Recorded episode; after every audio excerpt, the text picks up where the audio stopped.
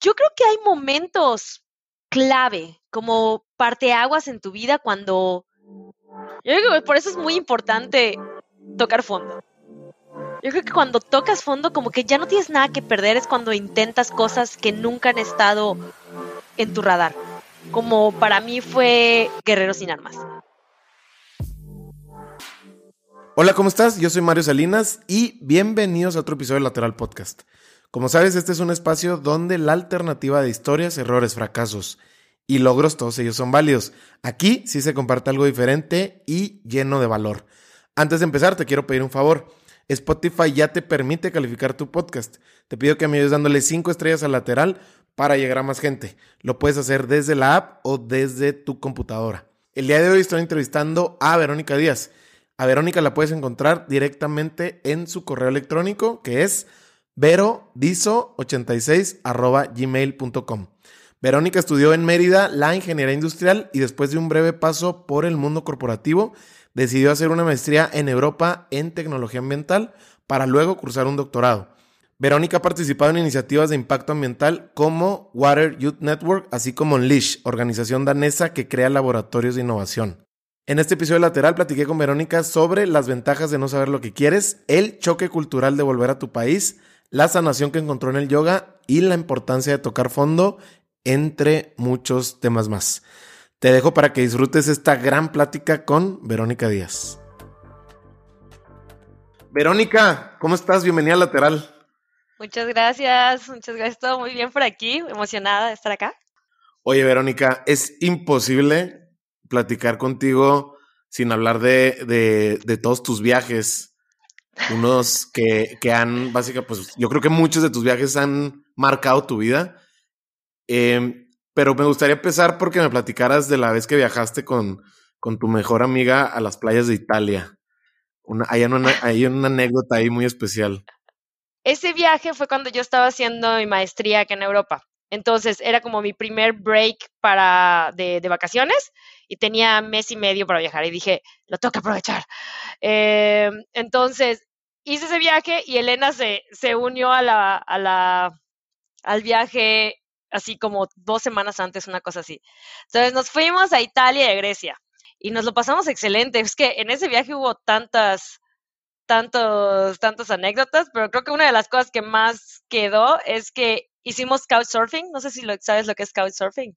No, no, no. Couchsurfing es una plataforma en donde creas tu perfil y aplicas para que otras personas te hospeden en su casa, gratis.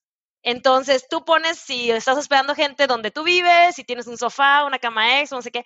El caso es que hicimos eso porque íbamos así de bajo presupuesto y el primer chico que nos hospedó en Milán, al final se volvió mi novio por cuatro años. ¡Wow! sí. Así que vas conociendo gente en el camino, ¿no? Súper.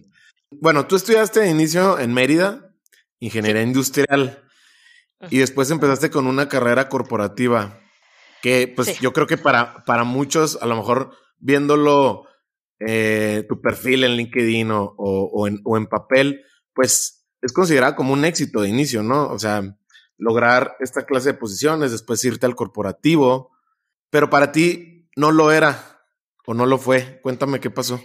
Pues, más que no lo era, no sabía que no lo era.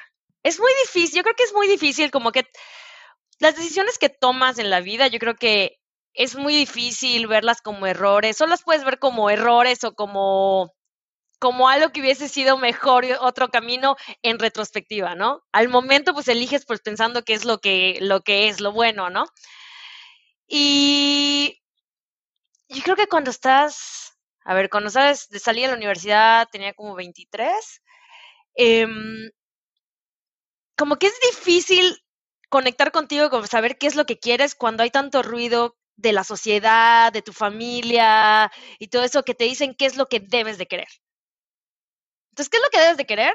Tener un trabajo bien pagado en una de las empresas más reconocidas a nivel mundial. Lo que no te dicen es que estas empresas te pagan bien, o a veces no tan bien, pero te cobran bien. O sea, le das ahí todo, todo, sudor y sangre. Entonces, creo que las empresas son como, como las, las empresas son, son escuelas. O sea, llegas al momento en el que, en el que pudiste aprender lo que tenías que aprender y es momento de volar, ¿no? Entonces, estando en ese trabajo, después de un rato me di cuenta de que no, no era feliz. No, yo quería hacer algo más, algo con más impacto, algo donde yo pudiera ver que yo estaba ayudando al mundo a ser mejor. Porque vender bebidas azucaradas y cereal transgénico tampoco es como que, uh, mira cómo mejora el mundo. Pasas a, a mudarte, por ejemplo, a la ciudad de Querétaro y en algún momento, como mencionas, dices que no es suficiente y quizá ya, ya es momento, ¿no? De, de lo que le sigue. Justo ahorita que dices, pues muchas veces no sabemos lo que no sabemos. Tu apuesta por cursar una maestría era por que buscabas el conocimiento o buscabas la experiencia de estar en el extranjero, cursando una maestría, etc. ¿O que era lo que de inicio estabas o que pensaste encontrar a, través de una maestría?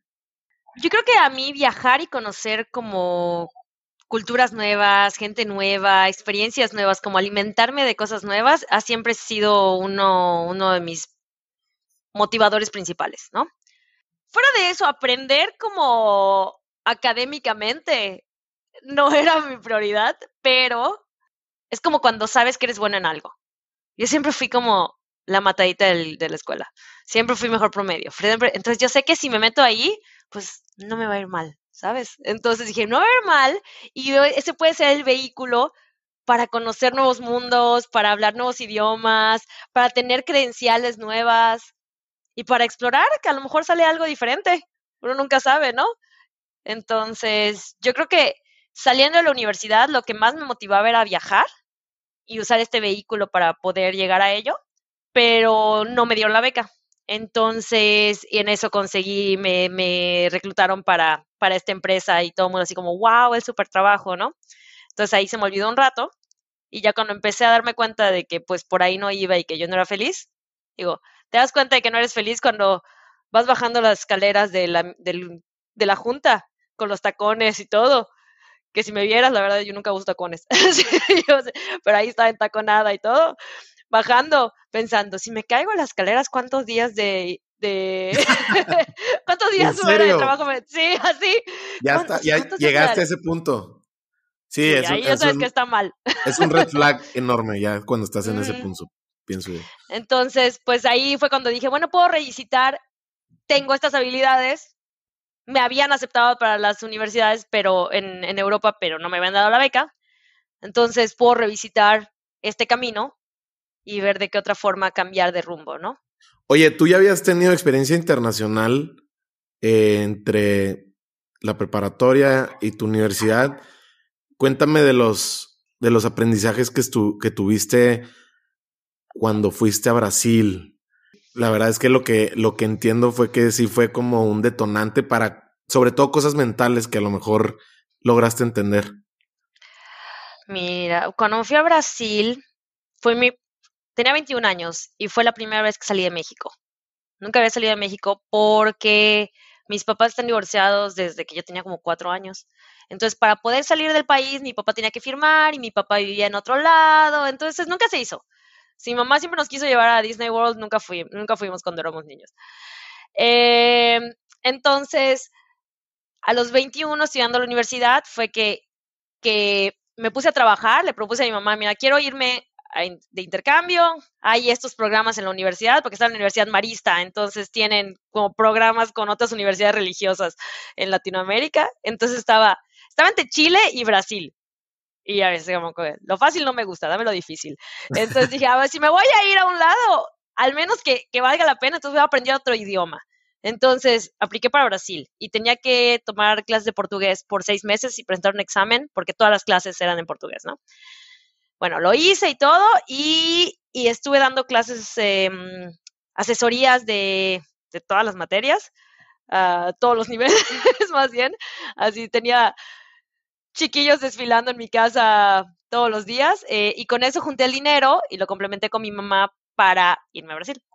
Bueno, pues llego a Brasil, tuve una discusión con mi mamá, digamos. Es que había un, A ver, ahí, ahí ya sabes cómo te mueve, ¿no? Bueno, había un chico de San Luis Potosí que llevábamos años eh, como escribiéndonos y todo y no nos habíamos visto.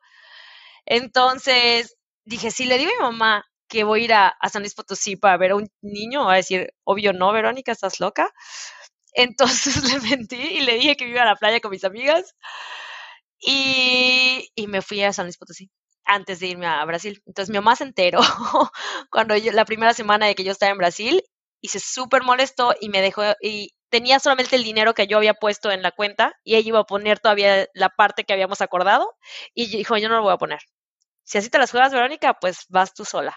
Entonces, fue como, yo creo que fue como mi graduación de niña adulta, porque en un país, un país extranjero, un país diferente, sin tener ningún em, sistema de soporte casi, tuve que ver cómo salir, porque mi mamá me dijo, no vamos a cambiar el vuelo y tienes que ver cómo te las arreglas cuando ella te dice que se acaba el apoyo, ahora sí que económico en este caso, tú todavía no volabas a Brasil.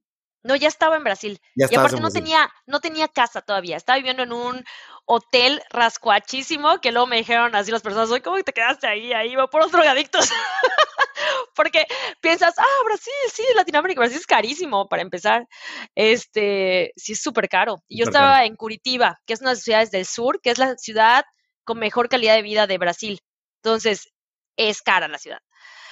Entonces, estando en ese hotel, me quedé así como varada, ¿no? Entonces, como lo lloré, creo que dos días, hasta los del hotel me veían llore, llore, llore.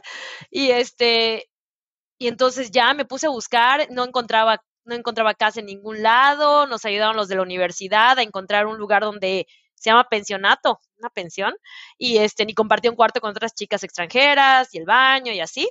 Y este, y pues lo primero que hice fue con el dinero que tenía asegurar dónde vivir. Entonces pagué todos los meses. Eso no fue muy, muy inteligente de mi parte, pero porque me pude haber quedado con uno y es lo que veía. Pero bueno, me quedé sin dinero porque pagué todo del principio. Y conocí, había otro chico mexicano que conoció a un grupo de mexicanos me los presentó y había un señor que estaba abriendo un restaurante. Entonces yo le dije, mira, yo he sido mesera, yo sé hacer esto, no sé qué, no tenía papeles para trabajar, pero me dijo, yo te echo la mano. Me dijo, abrimos la próxima semana y puedes ser mesera aquí. Entonces, así bajo el agua, eh, todo. Entonces, como que fue bien diferente mi experiencia de todos los demás extranjeros que estaban haciendo intercambio ahí, porque era ir a clases y luego ir de fiesta yo iba a clases y agarraba mi camión y me iba a trabajar hasta las 2 de la mañana. Y otro día lo mismo. En ese momento, en esta graduación que mencionas, en este, no sé, yo creo que un, un curso intensivo de, de, de, madurar sin que, sin que haya otra posibilidad de hacer otra cosa. Cuando empiezas a trabajar, tienes como este, esta curva de aprendizaje de decir, bueno, quizá el próximo mes mi mamá cambie de opinión y, vea por mí y en ese momento me, me, podré ir de fiesta o fue algo como que ya lo viste definitivo conociendo en ese entonces pues la relación que tenías en ese momento con tu mamá. No, pues es que, es que nunca, se ve que nunca conociste a mi mamá. Pero no, sí fue un, un no. O sea, en ese tiempo hasta le hablé a mi papá. O sea, con mi papá nunca he tenido una, una relación muy cercana y le hablé y todo y, y mi papá me dijo, ya me habló tu mamá y no, no puedo mandarte nada, me dijo, porque me voy a echar una bronca con ella yo. Entonces, fue así, me dijo, no estás sola, si de verdad necesitas algo, aquí estoy, pero trata de ver cómo le haces. Oye, entonces, bueno, retomando, yéndonos a, este momento de, de que estás viendo opciones de, de tu maestría, eh, encuentras algo en Europa. En, en, algún momento no te pasa por la cabeza decir, esta, este cambio tan, tan brusco y tan radical quizá me vaya a transformar en algo que a lo mejor ya no me permita regresar de la misma manera a México. Es decir, decir, me voy a ir a, a la innovación, a la vanguardia, y quizá lo que yo ya construí, digo, a tus, a tus 20, a tus tempranos 20, pues quizá ya no lo vayas a poder retomar. ¿Te pasaba por la cabeza eso? No, porque es más, yo creo que estaba muy orgullosa de mí cuando me dieron la beca. Mira, me hice una promesa a mí misma. No tenía ningún tatuaje en ese tiempo. Le dije, si me dan, si me dan la beca, me voy a hacer un tatuaje. Em, mi idioma favorito es el francés. Es el único idioma que, que tengo certificado y que he estudiado sin vivir en un lugar, sin tener ninguna motivación externa para aprenderlo, ¿no? Entonces, me, cuando me dieron la beca, me hice el tatuaje y dice, sé que ne me pas me plus fort, eh, lo que no me mata me hace más fuerte, en francés, y al final le puse una golondrina, porque las golondrinas saben cuándo irse y saben cuándo regresar.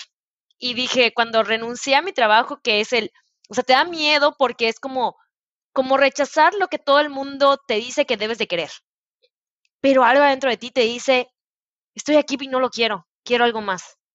Entonces me acuerdo que poder como romper esa, ese miedo de rechazar algo que todo el mundo quiere y que todo el mundo te dice, no, qué tonta, lo vas a dejar, no sé qué. Dije, ¿sabes qué? Voy a renunciar. Y si saliendo del haber renunciado, cruzando la calle me atropella, me voy a morir contenta de haber tenido los huevos de haber hecho esto, ¿sabes? O sea, de, de, de ir por lo que yo quiero, no porque los demás dicen que debo de querer. Claro, ahorita te lo puedo articular mucho más claro, pero en ese tiempo era como, ¡Ah! pero sí. Entonces me fui emocionada. Una nueva vida. Vamos a ver qué pasa. ¿Qué maestría es la que cursas y, yendo, a dónde llegas de inicio? Llego a Holanda. Llego a Holanda, no a Ámsterdam. Bueno, vuelo a Ámsterdam y de ahí tomo un tren a, se llama Delft, que no sé si conoces al pintor Johannes Vermeer, que es el de la chica del arete de perla.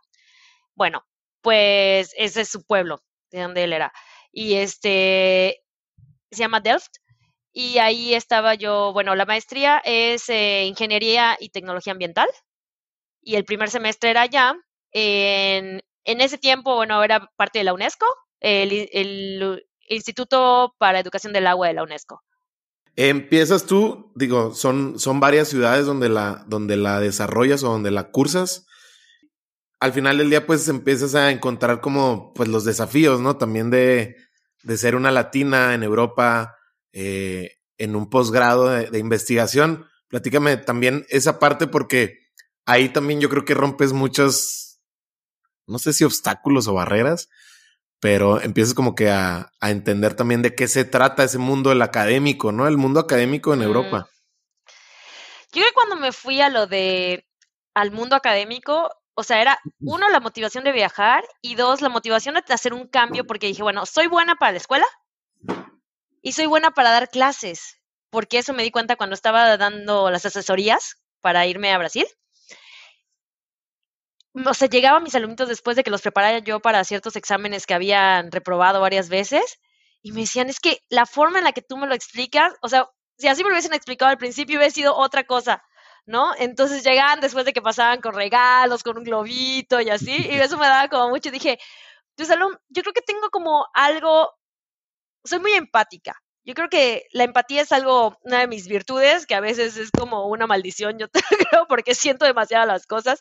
Entonces, como que trato de, de como de llevar el mensaje de la forma en la que a mí me gustaría que me lo dijeran si yo estuviera en los zapatos del otro, ¿no? Entonces dije, bueno, soy buena para la escuela, me gusta viajar, entonces me puedo meter en academia y luego ser una profesora. Y aparte, qué mejor que en, que en áreas ambientales, porque también tengo pues todo este, como esta historia de trabajar con temas ambientales por mi mamá, que también tenía una organización de, de protección a los animales y al medio ambiente. Entonces dije, ah, pues, pues por allá. Pero, a ver, primer obstáculo fue que yo soy ingeniero, bueno, de formación soy ingeniera industrial y todos los que estaban en la, maestría eran ingenieros ambientales. Y para tener ingeniería ambiental, toda la base es química. Yo tuve un semestre de química básica en la universidad. Entonces yo tenía que esforzarme el triple de todos los demás para entender lo básico, que todos los ciclos, todas las... Ay, no, terrible. Un estrés total. Pero bueno. Y reprobé mi primer examen en mi vida. ¿En serio? En Holanda reprobé un examen así, el llanto. ¿A mis qué? 20, tenía 27 años. Así llorando por un examen. ¿Qué materia era? Agua subterránea. Un, procesos de agua subterránea, una cosa así. Entonces, es igual mucha química. Sí, y cómo, oye, ¿y cómo tomas esa, esa lección que te llega de, pues, de decir que, pues ahora sí que no eres invencible, ¿no? Pues sí, o sea, darte cuenta de que, primero que nada, es un tropiezo. Uno, no eres perfecta. Dos, estás en un mundo, navegando un mundo nuevo. Y tres, no te define. Siempre puedes volver a levantarte y recuperarte. Entonces, aprender a base de golpes. pero bueno, digo, eso lo entiendes ahorita, pero en ese momento te hiciste un plan de decir, bueno, voy a hacer esto extracurricular, voy a meterme a otro curso para entender o complementar, o simplemente dijiste, bueno, ok, lo vuelvo a hacer. No se puede. O sea, tienes, había como, o sea, es la misma clase. Entonces, bueno, esto fue un examen, o sea, no reprobé la materia en sí, pero era como un examen parcial. Entonces tenía forma de recuperarme para ah, salvar la materia. Y la pasé así de, de panzazo al final. Y también los sistemas educativos y de calificaciones europeos son bien diferentes que los mexicanos. Entonces, por ahí ya ni me acuerdo, creo que era hasta el, creo que es del 1 al 5, ya no me acuerdo la verdad. Pero nadie jamás saca el máximo, o sea, no existe.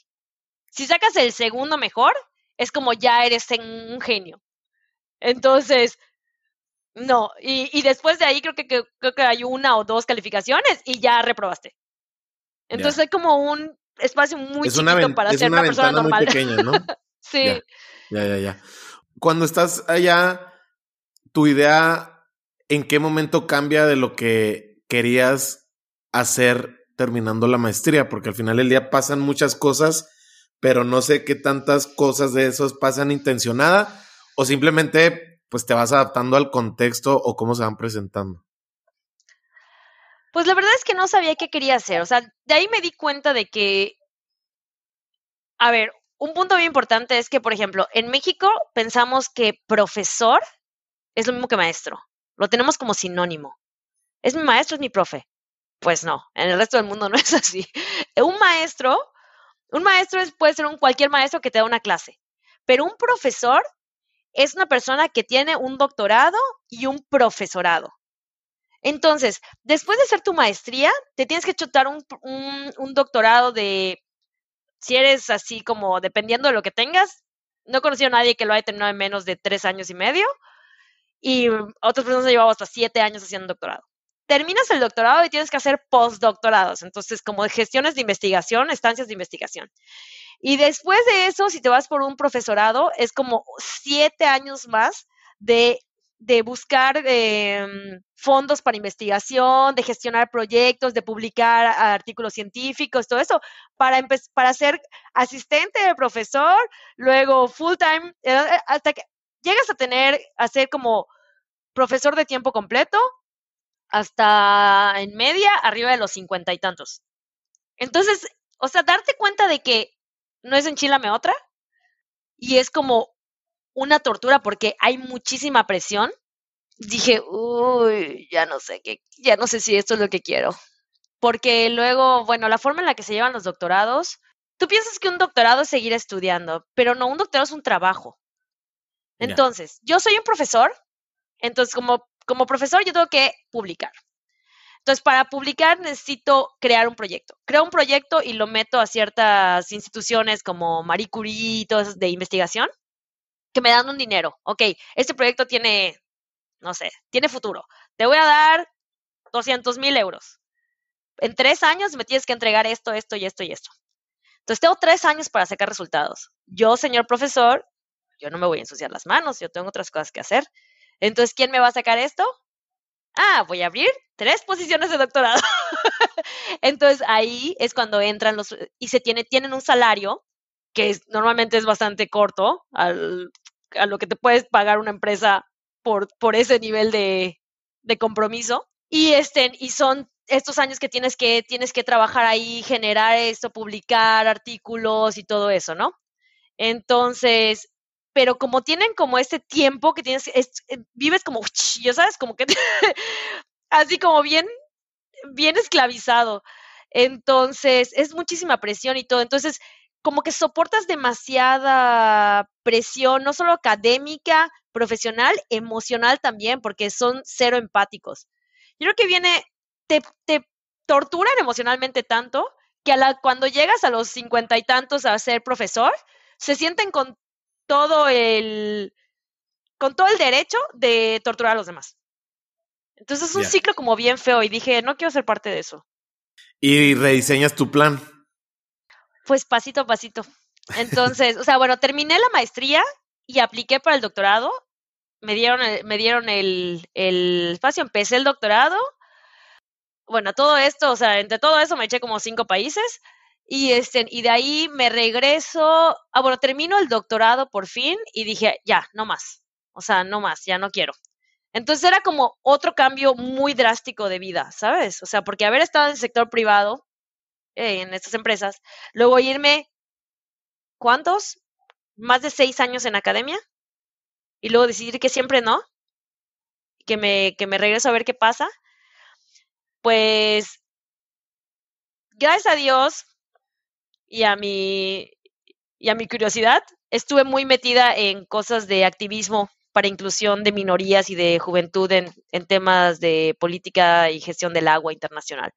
Entonces, me llevé con muchas, muchas personas, como los, los peces gordos, ya sabes, de, del, World Bank Group, del Banco Interamericano de Desarrollo, o sea, de empresas, de organizaciones grandes mundiales que dan para desarrollo internacional, así como, como cuates con la gente, con los con las personas de ahí, ¿no? En todas esas conferencias a las que fui, que organicé. Entonces dije, bueno, me voy para allá, me voy para esa parte. Quiero como explorar esa parte. Otro desencanto, otro desencanto. Porque yo creo que en este momento en la historia, yo creo que es un momento muy bueno en la historia, es un momento muy bueno para ser minoría, creo que no ha habido mejor momento para ser minoría, para ser mujer, porque es el momento donde se están abriendo muchas puertas, ¿no? pero al mismo tiempo no todo, no todo es color de rosa. Entonces, yo creo que el hecho de que ahorita estas, estas organizaciones grandes ya tengan como en sus métricas inclusión, y hay parte de su presupuesto que está así como vamos a, vamos a impulsar la inclusión de estos chicos, vamos a impulsar la inclusión de este grupo. Y hay gente muy educada, o sea, que tiene muchas, muchos niveles de educación, que sabe mucho, que, que puede entregar cosas súper buenas, súper trabajo muy bueno, y lo hacen por como por ser activistas, lo hacen gratis y de forma voluntaria para crear un precedente. Pero a la hora de que terminas tu, ejemplo, yo termino mi doctorado y entonces ya quiero un trabajo, ya quiero ser parte de esto, ya me conoces, te he organizado eventos, te he dado reportes, te he ayudado, no sé qué y todo eso, dame un trabajo, ya me conoces. No, pues no hay. Son como grupos bien cerrados y les sigue resultando más seguir usando ese, ese presupuesto que ya está asignado para inclusión de minorías y seguir teniendo ese, ese nivel alto de entrega de los voluntarios. Por más que quieres hacer ciertas cosas, pues las cuentas no se pagan solas. Entonces tú tienes que ver por ti también, ¿no? Entonces ya empecé a buscar como expandí mi área de, de búsqueda y encontré otro trabajo que, donde, no sé, yo siento que, que mucha gente piensa, ay, yo quiero trabajar en la ONU, yo quiero trabajar aquí para, ya sabes, las personas que conozco que han trabajado en la ONU han salido curadas de espanto, así de que es una mafia, ¿no? Es la Entonces, exacto.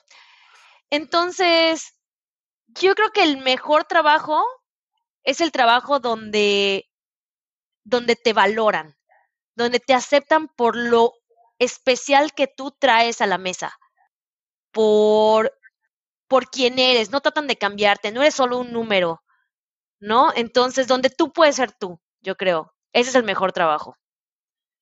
Oye, ¿te resultaba, no sé si frustrante es la palabra, pero, pero sí saber que muchas de las cosas que justo mencionas ahorita, eh, veías que a lo mejor en México tú no podías convivir como estas estructuras sociales que inclusive tú, lo, tú, tú me lo platicabas, pues ver que de alguna manera no nada más en México existen. Y, y quizás lo sabías, pero el tema de volverlo a vivir eh, y como te pasa a ti, ¿qué tanto, qué tanto el, desencanto de decir, híjole, otra vez está pasando lo mismo, otra vez el tema de discriminación, em, racismo, no sé si también un, un, machismo muy pronunciado, pero como volverlo a encontrar, ¿de qué manera lo, lo abordas en ese momento cuando, cuando estás cursando el, el doctorado en este momento?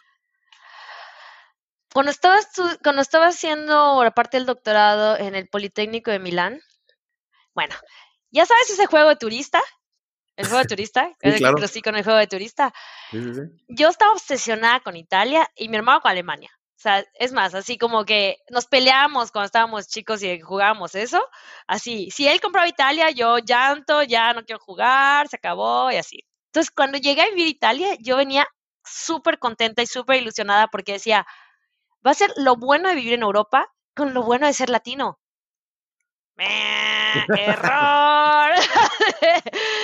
no, es lo bueno de estar en Europa con lo malo de ser latino. Un clasismo, una discriminación, un machismo. O sea, a ver, que no se te olvide que es la cuna del fascismo, ¿no? O sea, ahí nació todo eso son personas que a pesar de que tienen, sobre todo en, el norte de Italia, hay muchísima discriminación adentro de Italia, para empezar.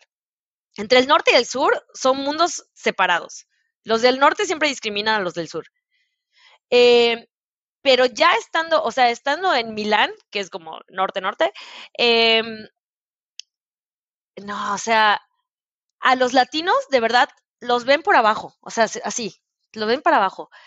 Y y de verdad piensan ellos, o sea, decía yo, a ver, em, tú dime sí o no, ¿tú crees que el hecho de que estemos aquí es que ustedes nos están dando mejores, como oportunidades de mejor vida? Y así, ellos, o sea, de verdad, ellos pensaban, las personas con las que platicabas y gente que yo decía, estas personas con las que yo estaba haciendo el doctorado, o sea, gente educada, ¿sabes? O sea, ellos pensaban que el hecho de que yo estuviera ahí era que me estaban dando la oportunidad, ellos, se ponían ahí como yo, porque yo pago impuestos. este, me estaban dando la oportunidad de tener una mejor vida porque seguro salí de los campos recogiendo maíz en el sol. Y yo así, a ver, que acá tengo que agarrar el camión y aquí en México tenía mi coche, ¿sabes? o sea, o sea, es como, ay no, o sea, imagínate, un día rentamos, rentamos un departamento nuevo que tenía un pedazo de jardín. Y el, y el casero nos dijo que nos daba como la podadora. Y mi pareja me dijo, oye, no me puedo salir antes de las 5 y esto tenemos que ir a buscarlo antes de las 5. ¿Tienes chance de ir? Y yo, sí, sí. Entonces yo fui y le llego allá y le digo, hola, soy la, soy la novia de, de Francesco, la la la, vengo por el, por la podadora. Se me queda viendo un señor en sus 50, 60, se me queda viendo y me dice, ¿no puede venir él? Y le digo, porque es muy grande, porque dije, a lo mejor es muy grande y no va a poder cargar, ¿no? Este, y me dice, no, no es muy grande, pero es que es una máquina compleja, yo mejor le explico a él. okay. Y me quedo así como... ¿Qué tan compleja le Le digo, le digo, mm, soy ingeniero, creo que puedo entender. y me dice, ah, bueno, si eres ingeniero, entonces está bien. O sea, era apretar un botón y jalar una palanca al mismo tiempo. Claro, pues que, te Pero como soy muy, soy mujer. Latina. Y soy la, y soy latinoamericana, seguro no voy a entender porque ellos son mejores. Eso es solamente para cerebros blancos. Claro. Y así, una tras otra. Bueno, terminas, estás, estás en el, doctorado, terminas, y pues ciertamente justo lo, lo acabas de explicar muy bien. O sea, el doctorado es un trabajo, ¿no? Y que seguía yo creo que todavía un camino de investigación que quizá a ti ya no, ya no te convencía de alguna manera. Y pasan justo estas clases de situaciones donde te, pues sí, para empezar pierde el encanto Italia totalmente. Y del otro lado también las cosas no se están dando, ¿no? Como tú esperabas. Sí, yo creo que como enseñanza total de todo esto es que para eso tenemos pies, para movernos. O sea, hay lugares en donde no vamos a poder florecer y hay lugares en donde vamos a poder crecer muchísimo. Y depende mucho de dónde, de las personas que de las que nos rodeamos. Entonces, yo creo que en Italia, por más que yo puse muchísimo de mi parte, porque yo tengo amigos en todo el mundo, te lo juro, por todos los eventos a los que he ido y todo, tengo amigos por todo el mundo. Bueno, en Italia viví dos años y no tengo ni un solo amigo italiano que yo haya hecho en Italia. Mis amigos italianos son italianos que he conocido fuera y son italianos que se salieron de Italia porque saben cómo es Italia. Entonces, sí creo que para mí Italia fue un lugar como bien inhóspito y por tanta como frustración, yo, yo qué sé, socialmente y sobre todo en el doctorado ahí, yo caí en una depresión, o sea, bueno, de ser como mejor en todo lo que hago, a, hacer de que todo lo que te intentes hacer y por más optimismo que le pongas, no puedes salir adelante y intentas y te pisan, intentan y te dicen no, intentas y te discriminan y todo, me empezó a dar para abajo. O sea, llegó al punto en el que dije esto no, no es para mí.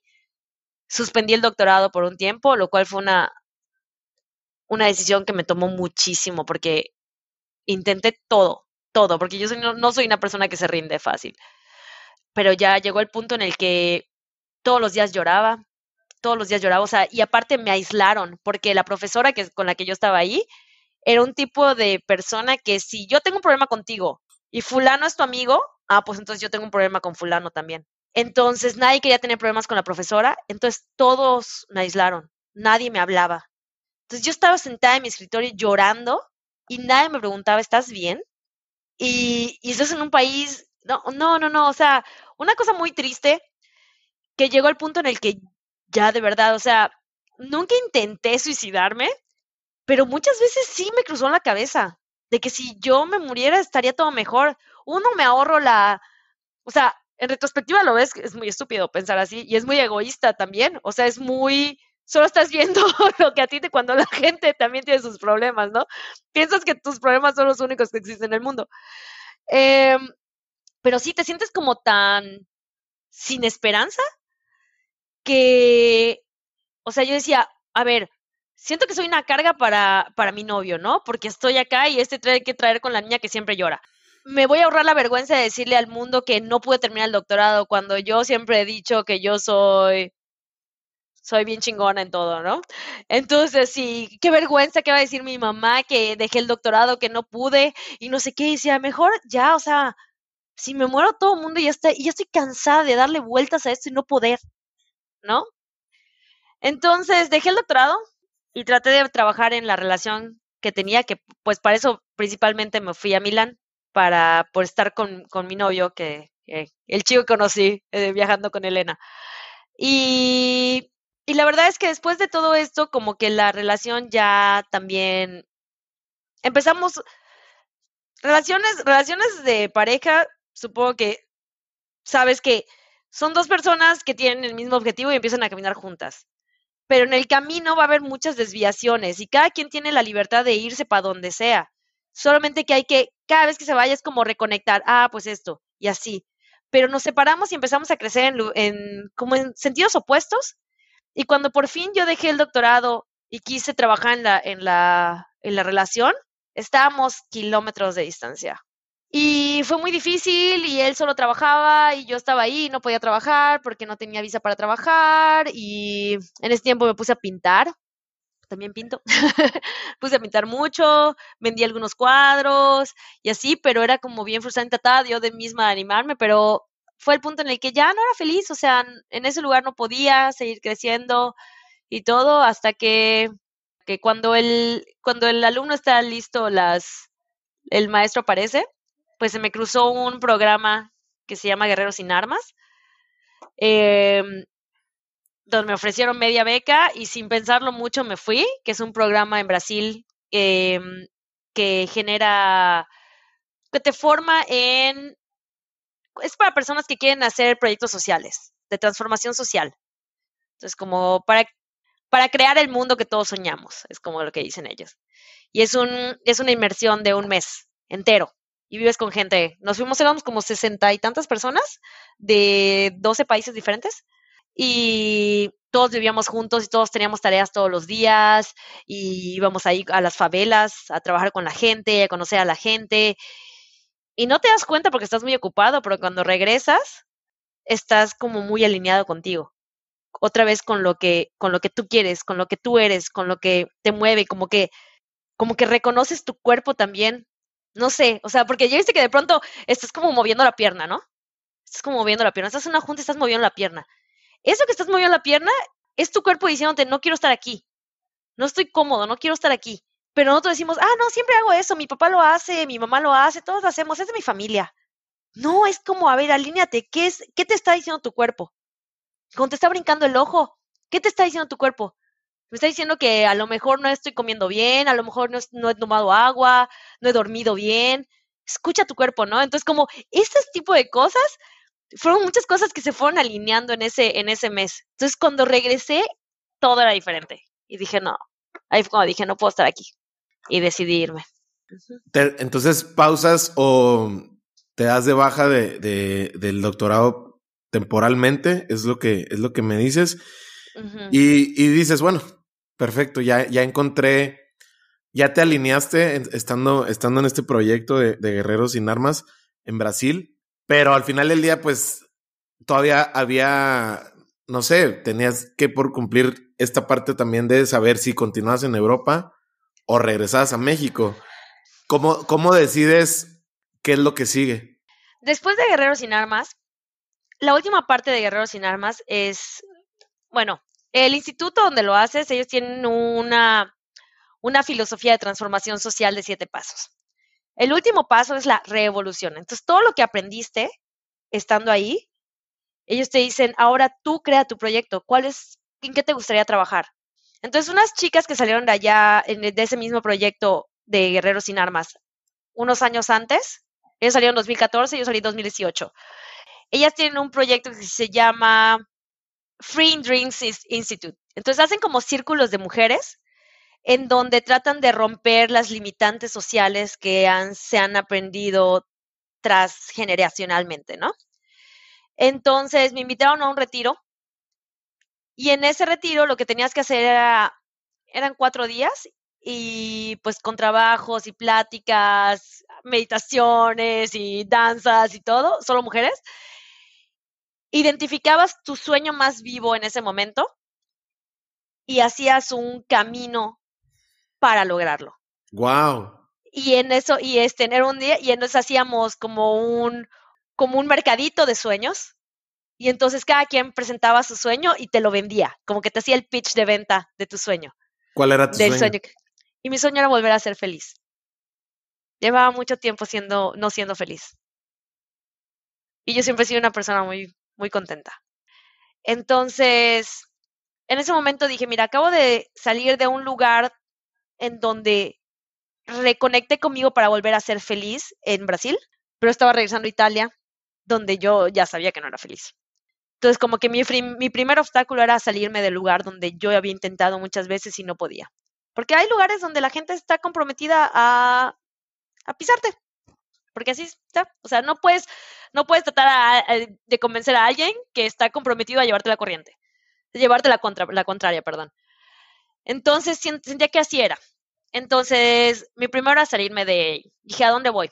Dije, tengo dos opciones, porque en Brasil me hecho, de ahí me dijeron, ¿sabes qué? Nos encantaría que siguieras trabajando con nosotros, pero no tenemos como forma de ofrecerte un trabajo porque pues son, son como organizaciones que trabajan por proyectos, ¿no? Y como les dan un cierto dinero y trabajan con ese proyecto. Me dijo, no tenemos así, entonces podríamos platicar de ver qué forma puedes venir por una temporada y así. Entonces yo dije, bueno, o veo si, se si encuentro algo para irme a seguir apoyando a los de Brasil, o pues México siempre está ahí, ¿no? Y aunque mi relación con mi familia no haya sido siempre muy estrecha, eh, pues es tu familia, ¿no? o sea, y dije, pues si no, me voy a México y ahí me tomo un tiempo para recalibrar. Y, y, entonces mi hermano me dijo, ¿por qué no vienes acá a Puebla? Porque mi hermano vive en Puebla, yo soy de Mérida.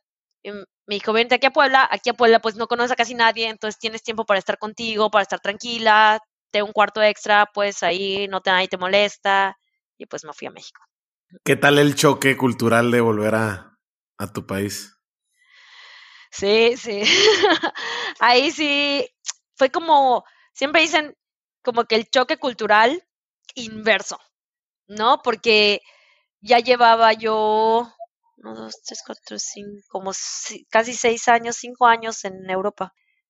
Regresar y como que volver a toparte con, ah, esto es como lo hacen las mujeres y esto es como lo hacen los hombres. ¿Pero por qué? ya sabes, o sea, porque en México hay muchísimos roles de género que en muchos lugares de Europa no hay ya. Las clases sociales. Aquí, si eres el, el camionero, tiene un, o sea, los salarios mínimos son unos salarios mínimos que te alcanzan para vivir en la ciudad y las ciudades son caras aquí. Pero, o sea, es, o sea, es como una, como que el sistema asegura una decencia en la forma en la que vive la gente. Sí, un, un, un sueldo digno. Exacto.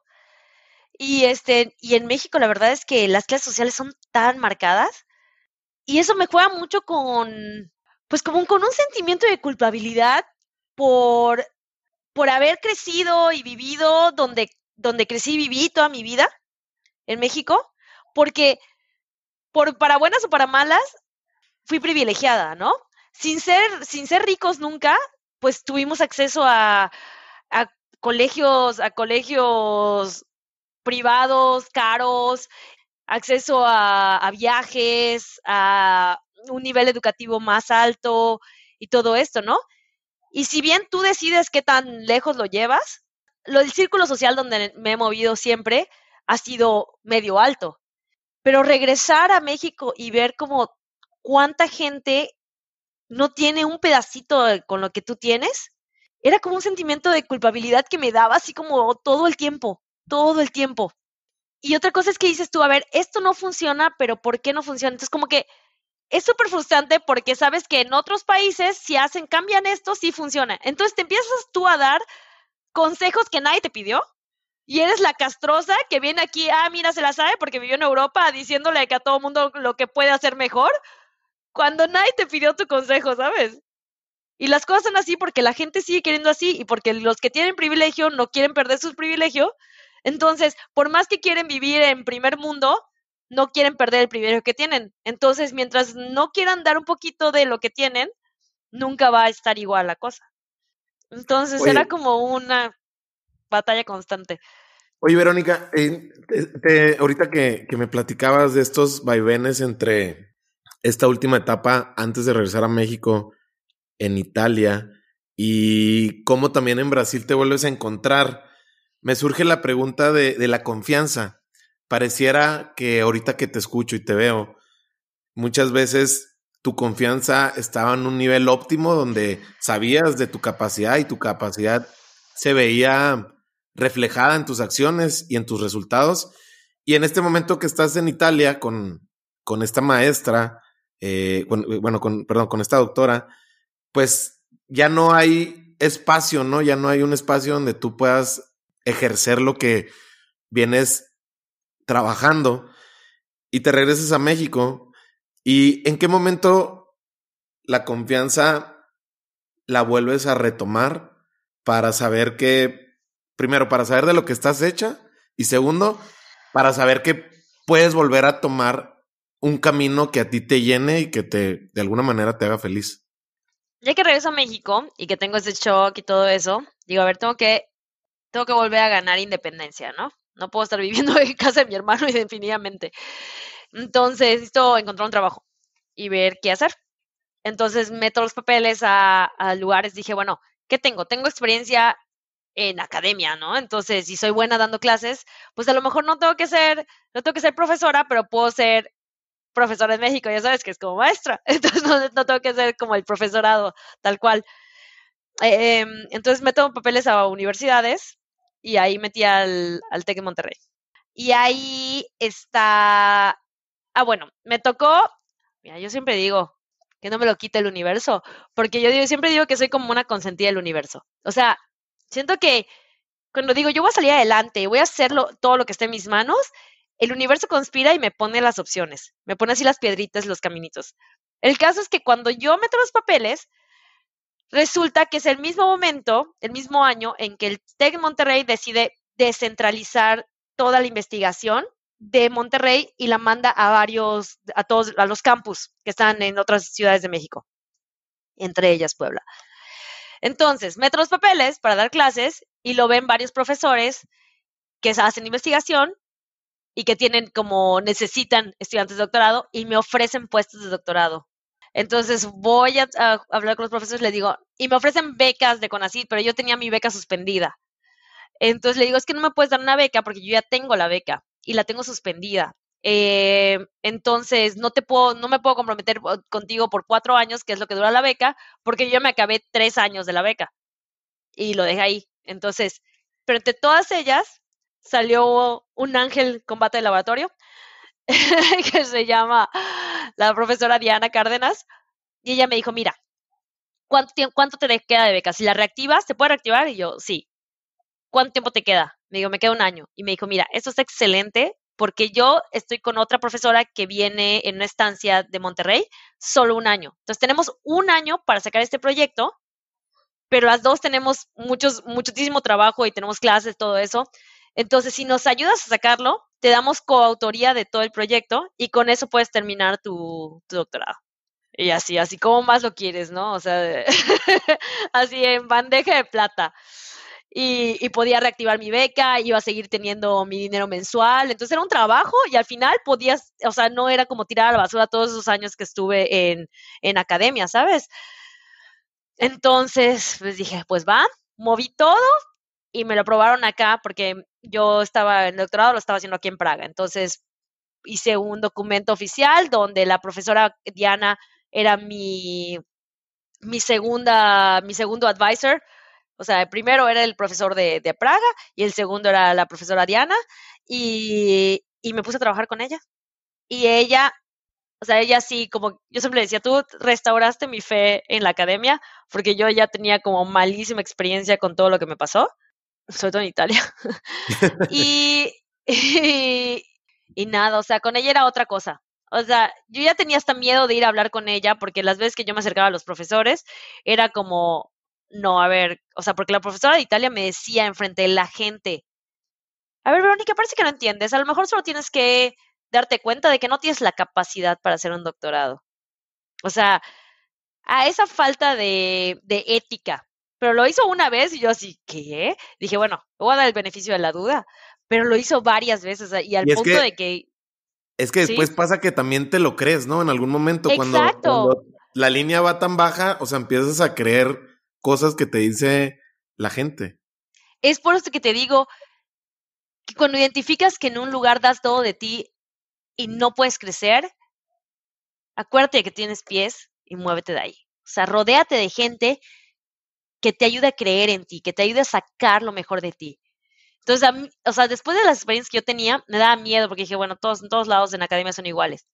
Pero al moverme con la, con la profesora Diana Cárdenas, cada vez que yo hablaba así como así toda así con el estrés acá y todo, es que no he podido hacer esto porque no funciona el espectrofotómetro y así. me decía, a ver, se me queda bien, me decía, respira, respira. Y yo, ¿ya respiraste? Ya, ok. A ver, problemas. Tenemos esto, tenemos esto y tenemos esto. ¿cuál se puede arreglar primero? ¿Cuál tenemos que arreglar primero? Este. A ver, vamos a ver, ¿qué podemos hacer? Tenemos hacer esto. Así, ella se ponía conmigo a ver las cosas, todo. O sea, un, como una aproximación a los problemas que yo hubiese querido tener desde mucho antes, ¿no? Entonces, ella se sentaba conmigo cuando no se acababa el, o sea, ella compartía la autoría tal cual, que pues que en eso quedamos, pero siempre los profesores son arriba y son como dioses y los como peones. Ella no, se iba a hacer conmigo las cosas y todo. A veces yo me quedaba súper tarde y ella me decía, ¿a qué hora te vas a ir hoy? Y yo, necesito acabar las cosas hasta, hasta que acabe, yo creo como a las 11. Y me decía, bueno, me quedo contigo y lo sacamos juntas. Así. O sea, un compañerismo, ah, no, o sea, sí, equipo total y un tema en el que hubo unos problemas em, en casa de mi hermano y pues yo no tenía, o sea, yo de estar en casa de mi hermano en Puebla donde no conocía a nadie, me metí al TEC de Monterrey y ahí trabajaba todo el día. Y era, y la única estudiante de doctorado en ese, en ese departamento. Entonces no tenía tampoco amigos ahí. Y tuve un problema donde dije, ¿sabes qué? Le voy a dar espacio a mi hermano para arreglar sus cosas, para no estar invadido su casa porque ya la invadí bastante. Y la profesora Diana me dijo, tengo un cuarto extra, vente acá y me quedé con ella un par de semanas. O sea, a ese nivel de que somos amigas. Me gustaría saber algo. ¿Dónde pintas tú la línea entre esta autoexigencia que todos tenemos en algún nivel, pero bueno, escuchándote, se nota que, que sabes empujar los botones de, de, tu capacidad para lograr los objetivos que te, que te trazas. Y también, o sea, ¿dónde está la línea entre exigirte, pero también darte permiso para, para ser vulnerable y pues aceptar también las fallas que, que como seres humanos tenemos, ¿no? O sea, aceptar tu, tu humanidad, pero no llegar a ser autocomplaciente, ¿no? O sea, ¿dónde se pinta esa raya en tu caso? Yo creo que la vida te va enseñando. O sea, por siempre te dicen, nos exigimos demasiado. Yo siempre me he exigido demasiado. Siempre me he exigido demasiado de ser, tengo que ser todo perfecto, tengo que ser todo así al tiempo, perfecto, lo máximo. Y si no sale, me molesto conmigo misma. Cuando, si te sales de ti, si si yo fuera mi amiga y me ve, o sea, diste lo mejor que pudiste. Y si no salió, pues no salió, hasta fuera de tus manos, ¿no? Y siempre como que lo vemos de esa forma, pero en retrospectiva, cuando estamos ahí es como bien difícil como decir, ay, soy una estúpida, ¿cómo no me salió? O, ay, no voy a poder hacer esto, mejor ni me meto. Entonces, yo creo que la vida se encarga de irte enseñando que, pues que somos humanos y que vamos a tener errores y que y que la diferencia está, digo, suena muy, suena muy así Spider-Man, así. la diferencia está en, en cómo te levantas. Todo el mundo se va a caer, pero tú decides te vuelves a levantar y vuelves a intentarlo. Creo que yo soy una persona que nació con prisa. O sea, desde chiquita, mi mamá decía que cuando nació mi hermano, le dolía la espalda cuando le daba pecho, porque mi hermano se tardaba así años en tomar, así en, en amamantar.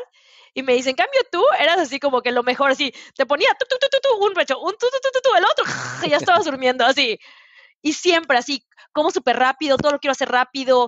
Me voy a meter a bañar y digo, a ver, necesito, me voy a hacer un té y tengo que terminar esto y, y me voy a bañar, no sé qué. Entonces voy a poner el agua en lo que me baño para que cuando salga ya está caliente, y entonces la pongo y se hace el té en lo que me visto. Entonces como que mi vida siento como que la hago en un Tetris. Entonces, si todo el tiempo quieres hacer como lo máximo, entonces tenemos también esa presión social de que tienes hasta los 30, como Forbes, la, revista Forbes, los, los 30 under 30, under los 30 under 30. Entonces, los 30 abajo de 30. Entonces, como que tienes que destacar siendo joven. Tienes que hacer, tienes hasta esta edad para hacer algo. Cuando, bueno, primero que nada, tengo muy buena genética, yo qué sé, y me cuido bien, me cuido, porque nadie, imagínate acá en Europa que todos son blancos y les da el sol y se arrugan. Nadie se cree que tengo, porque ahorita tengo 30, en dos semanas compro 37, pero, o sea, me veo joven. Y entonces te das cuenta de que, pero deja tú tanto cómo me veo, cómo actúo, ve cómo, ve cómo hablo. Siento que hablo en colores. Entonces, creo que poco a poco te vas dando cuenta de que las limitantes sociales, esa prisa que, que tenemos con las que nacemos y, y vamos creciendo, nosotros la podemos controlar. Y que si fallas, si se te cae todo el show y, entonces, o sea, te llevas entonces una cicatriz que te, que te, que te marca porque ya tienes esa experiencia, entonces la próxima vez la vas a hacer mejor. La próxima vez ya sabes que eso no se debe hacer o que esto puede pasar. Entonces, no es que yo sea una super chingona que me la sepa de todas, pero creo que me he arriesgado a hacer muchas cosas y he tenido muchas decepciones y me he parado siempre y he tratado de, con esa experiencia seguir adelante. Oye, a ver, mencionaste que eres una persona que naciste con prisa, eso es bien interesante. Ok, eso es por un lado, eres muy hiperactiva, muy activa, muy, muy inquieta. Eso me queda claro. ¿Cómo le has hecho tú, Verónica, para hacerte presente? Porque ahorita creo yo que en esta plática eh, no veo ni siquiera que te cueste trabajo hacerte presente. O sea, yo pienso que ya lograste eso, pero me gustaría saber en tu caso cómo, cómo llegas a ese punto de absorber lo que está pasando ahorita y estar presente y tus cinco sentidos aquí y ser lo que eres sin estar pensando en lo que sigue. Sí, estoy pensando en lo que sigue. Pero. Me vas a contestar la pregunta. sí, lo estoy pensando, pero es una práctica. Yo creo que es como, es como todo, es un músculo que lo tienes que ejercitar porque si no se debilita y se atrofia. Entonces, creo que crecemos con tanto ruido y con tantas expectativas de lo que tenemos que hacer, lo que tenemos que lograr, las, lo que la gente quiere de nosotros, lo que pensamos que queremos de nosotros sin escuchar lo que queremos de nosotros. son como tanto ruido externo que nunca ejercitamos bien ese, ese músculo. Entonces yo creo que ese es el problema principal mundialmente de, yo creo que la sociedad, sobre todo en las ciudades, que hay tanta estimulación, estamos hiperestimulados. O sea, no hay un tiempo que digas, tú voy a descansar, porque dices, voy a descansar, que igual me pasa. Ahorita quiero descansar. Ah, pues me voy a ver un Netflix, me voy a poner. O sea, siempre estamos como bombardeados por algo, como un momento para estar en silencio y recalibrar y estar contigo. Es como bien difícil. Entonces, para hacer eso me tengo que ir a la playa, pero cuando voy a la playa, ah, pongo la música, este, traigo un drink y voy con mis amigos. Y entonces como que estar solo es como bien difícil. Yo creo que hay momentos clave, como parteaguas en tu vida cuando... Yo creo que por eso es muy importante tocar fondo. Yo creo que cuando tocas fondo, como que ya no tienes nada que perder, es cuando intentas cosas que nunca han estado en tu radar, como para mí fue Guerreros sin Armas. Guerreros sin Armas, imagínate, o sea, estábamos ocupados desde las 6 de la mañana hasta las 10 de la noche, todos los días, con cosas que teníamos que hacer adentro de, la comunidad para nosotros. Teníamos una tarea, un día nos tocaba lavar trastes, otro día tocaba hacer el jardín, otro día así, muchas cosas. Y aparte todas las clases que tomábamos y luego ir con las comunidades. Entonces después de un momento te das cuenta de que ya se te olvidó todo el ruido de afuera. Entonces se te olvida todo el ruido de afuera y me sentía como niño. ¿Te acuerdas cuando, no sé te acuerdas cuando eras niño, que no tenías esas preocupaciones? Claro que me Porque te despiertas y te dan tu desayuno. Desayunas, te llevan a la escuela. Y la escuela es ver a tus amigos, estar ahí, no sé qué. Y regresas a la casa, comes, hacer la tarea, siesta o algo así. Y luego despertar, la cena y otra vez. Entonces, como que estás en el presente. Pero conforme vamos creciendo, todas las expectativas, todo este ruido, como que te nubla la cabeza. Entonces, volver a reconectar contigo y con el presente es como bien difícil. Y entonces, es ahí donde siento que tuve la el privilegio y la suerte de caer en este, en este, fue como una terapia de shock. Mm. O sea, imagínate, tener esa así, esa rutina cinco semanas seguidas. Y solo estar con la gente y en un ambiente en donde te dicen, lo que tú sientes es válido. ¿Qué te pasa hoy? Es que no sé, es que me siento rara, me siento, no sé. Pues tranquila, ¿quieres hablar o no quieres hablar? No, no quiero hablar. Entonces ven acá, mira, aquí está ese cuarto con almohadita, siéntate ahí. Todo eso, si quieres hablar, aquí estoy. Entonces, como que empiezas a conectar, como qué es lo que estoy sintiendo. Y ese tipo de cosas que nunca haces, porque normalmente, ¿qué haces? Hoy no me siento bien, estoy rara, pero tengo que ir a trabajar, entonces tengo que ponerme la máscara, voy a trabajar. ¿Y cómo te sientes? Bien, bien. Y así que, y cuando llegas a tu casa, ay, fue un día de perros horrible, tengo que soportar todo eso. Voy a ver una película, voy a ver mi serie. Entonces no conectas. Entonces creo que tuve esa experiencia que me cambió mucho la perspectiva y conecté conmigo y es algo que he estado intentando no perder. Entonces, para no perder eso, bueno, desde hace muchísimos años hago yoga. Pero lo he hecho como, ah, voy a una clase por aquí, y una clase por acá. Ahorita lo hago porque es el momento en el que me enfoco en mi respiración, estoy conmigo, siento mi cuerpo. Eso es como que he encontrado. ¿Ya viste cómo en yoga dicen namaste? ¿Sabes qué, qué significa eso? Significa la luz en mí saluda a la luz en ti. Y eso suena así como, eh, sí, mira, qué hippie. Pero, pero va de una forma en la que, como yo lo veo, venimos de una luz muy grande, ponlo como luz, que es lo que sea, que es como la conciencia universal, ¿no?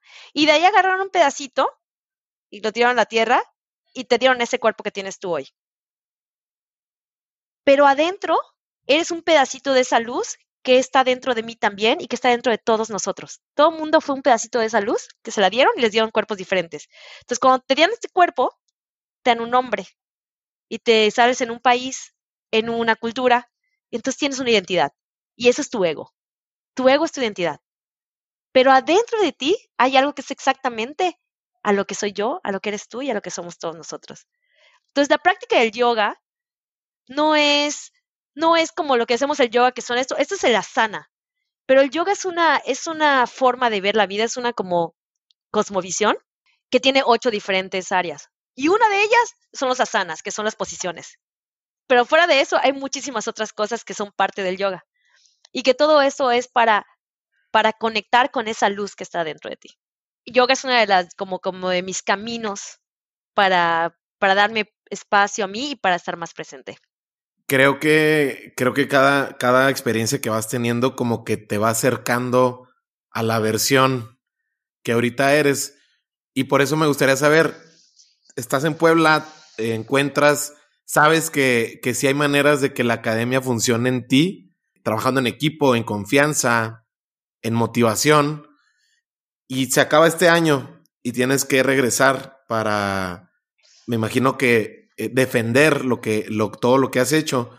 Platícame cómo es ya el regreso y qué vas lo, qué, cómo, te encuentras tú a tu regreso en Europa después de ya estar en Brasil, después regresar eh, a Puebla donde te reencuentras con tu hermano. Platícame cómo va, cómo se vuelve a dar ese nuevo cambio en ti. Yo estaba súper contenta y súper emocionada de regresar a Europa porque porque en Europa fui feliz. Quitando la parte de Italia, pero siento que en Europa, sin estos roles de género, siendo como... Tengo una teoría de que por eso los latinos somos tan, tan ruidosos y tan cálidos en, el, en eso, es porque si necesitas tú, por ejemplo, un albañil que te, que te ayude ahí con algo de tu casa, no vas a buscar en la sección amarilla albañil, le vas a hablar, ¿no? Porque te va a hacer un trabajo que no sabes ni qué. Le vas a hablar a tu primo, a tu amigo, y tienes un albañil que me recomiendas porque ya sabes, aquí en México hacen las, hacen las cosas así de que, eh, sí, sí, te puedo, te, te doy gato por liebre, ¿no? Entonces tienes que ir por recomendaciones. Entonces, no puedes sobrevivir solo en Latinoamérica. Por eso tienes que ser cálido y por eso tienes que relacionarte con la gente, porque no vas a poder sobrevivir solo. Necesitas recomendaciones, necesitas gente que te apoye. En cambio, en Europa, las cosas funcionan. El, el, transporte público tiene los horarios y al punto, así al minuto ese que dice 3.53, al 52, 53 cambia y llega el camión. O sea, está impresionante. Todo funciona. Si necesitas un albañil, buscas allá albañil, viene y te lo hace, te lo hace bien. Entonces, la gente como que puede ser muy libre. Por eso la gente es más seca. Puede ser muy libre, pero también muy individual, ¿no? Exacto, pero muy seca. Entonces, a eso es lo que le falta a la gente. Entonces, vengo acá, por ejemplo, yo y me dicen, ay, es que Verónica, así como, ay, no sé, es bien así como abierta y no sé, claro, pues, porque ellos son así, mm, no necesitan nada porque nunca vivieron eso, nunca lo necesitaron. También un músculo, es algo que se aprende porque lo ejercitas. Bueno, el caso es que yo estaba feliz de regresar porque me siento libre de hacer lo que yo quiera. Porque en México, en Mérida, yo no soy solo Verónica Díaz, hola, mucho gusto, este, tengo 36 años y tengo un doctorado. Soy Verónica Díaz, la que estudió en tal colegio, la que es amiga de fulano, la hija de, del doctor no sé qué, la, no sé, la que se fue aquí, la que fue novia de no sé quién, la que en tal fecha, en tal fiesta, ¿te acuerdas cuando estábamos en la prepa se puso una borrachera? La, ya sabes, como que la gente crea una idea de ti que tú siempre tienes que estar cargando a cuestas y te presentas con todo ese equipaje que vas arrastrando. En cambio, aquí llego y digo, hola, soy Verónica, ¿te gusta o no te gusta? no, pues no me gusta. Ah, bueno, pues adiós. Hola, ¿te gusta? Ay, sí, me encanta. Ah, pues me quedo. ¿Sabes? Entonces, y la gente como que tiene muchos intereses porque conocen a, a tus papás, conocen a tus hermanos. Entonces, como que yo estaba muy contenta de regresar acá. Bueno, regreso y es como con la mira fija, voy a terminar el doctorado, tenía que terminar de escribir la tesis, hacer unos exámenes que me faltaban y todo, pero yo estaba así en lo máximo, feliz. Estoy a punto de terminar mi tesis y ya el COVID. a una semana de que entregara la tesis. Claro, en esa semana yo soy, igual, yo soy Verónica Díaz y tú dame adrenalina. Entonces me quedo una semana y no voy a dormir y voy a estar escribiendo todo. Entonces sí me faltaba un buen tanto, pero era concentrarme porque quería yo entregarlo a tal fecha. Y una semana antes de eso fue que cerraron todo, cerraron la universidad, no podía salir a la calle y todo. Y con tanto ruido, pues cómo estábamos cuando empezó lo del, COVID, o sea, no te puedes concentrar en nada, era un pánico total, no querías ni salir, qué, tal que me da esa cosa y me muero. Y este, y así estuve dos semanas, no, no terminé la tesis en tiempo, pero de todas formas daba igual porque no la podía ni entregar. Y, y un día me llega un, un mensaje de la, de la embajada que dice, eh, ah, aparte yo ya no tenía beca, ya, se me había, ya había pasado el año, entonces yo estaba viviendo de mis ahorros como que no pagué renta estando en casa de mi hermano y todos esos meses, pues entonces eh, con eso que ahorré, está viviendo de eso, pero pues cuánto tiempo más. Y con COVID no sabíamos si iba a ser una semana, un mes, un año, qué onda. Entonces estuve como tres semanas. Me llegó un correo de la embajada que decía, pues si no tienes que estar aquí, pues te recomendamos que te vayas porque porque ya no estamos pudiendo confirmar vuelos directos a México. Entonces fue un domingo, decidí, empaqué todo lo que pude, agarré a mi perrita y todo, y el lunes me estaba regresando a México. Entonces regresé pensando que iba a ser tal vez un par de meses, pero fueron, en lugar de dos meses, fueron 15 meses. Entonces, en, estando en México, bueno, pero primero que nada me encanta a mí el calor, y Mérida ya sabes que es calor, calor. Entonces yo estaba contenta por haber regresado, sobre todo en ese momento tan, tan caótico del COVID, ¿no? simplemente hace una diferencia abismal saber que estás en un lugar, en un lugar donde tienes gente que conoces, que te conocen desde niño, o sea, todo lo que de lo que estaba huyendo al principio, en este momento de caos, yo lo quería, ¿no? Saber que estaba yo rodeada en una ciudad donde sé navegar la ciudad, eh, tengo, tengo familia, tengo amigos, tengo conexiones, todo eso, entonces cambiaba toda la perspectiva. Entonces me regresé, a ver, vamos a ver qué hacer. Pude, después de pelearlo por internet y todo eso, pude terminar la tesis, entregarla y todo y defenderla online. Después de unos meses, este, y, y empecé a buscar trabajo.